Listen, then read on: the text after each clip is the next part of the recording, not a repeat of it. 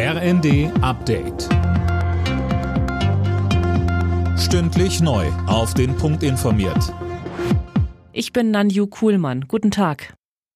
Die AfD hat eine neue Führungsspitze. Parteichef Tino Krupalla ist auf dem Bundesparteitag in Riesa knapp wiedergewählt worden und bleibt zwei weitere Jahre im Amt. Neu mit dabei ist Co-Fraktionschefin Alice Weidel.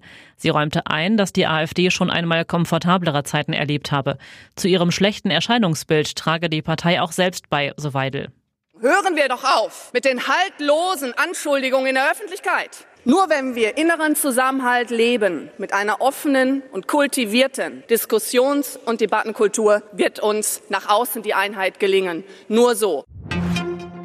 Wegen Hitze und Trockenheit ist die Waldbrandgefahr in Teilen Deutschlands enorm angestiegen. In Brandenburg brennt weiterhin eine munitionsbelastete Waldfläche. Mittlerweile konnte das Feuer aber immerhin etwas eingedämmt werden. Auch im Harz wurden Brände gemeldet. Die Vizepräsidentin des Europaparlaments Bali warnt vor einer überstürzten Aufnahme der Ukraine in die EU. Es sei wichtig, dass die Beitrittskriterien voll und ganz erfüllt werden, sagte sie der neuen Osnabrücker Zeitung. Fabian Hoffmann berichtet. Denn Sobale, wer einmal in der EU ist, kann nicht ausgeschlossen werden. Als Negativbeispiel nennt sie Ungarn, das die Rechtsstaatlichkeit seit dem Beitritt 2004 demnach systematisch aushöhlt.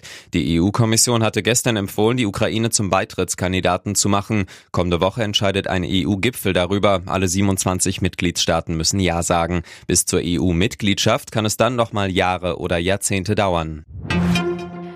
In Kassel ist heute die Documenta eröffnet worden, eine der wichtigsten Ausstellungen für zeitgenössische Kunst weltweit.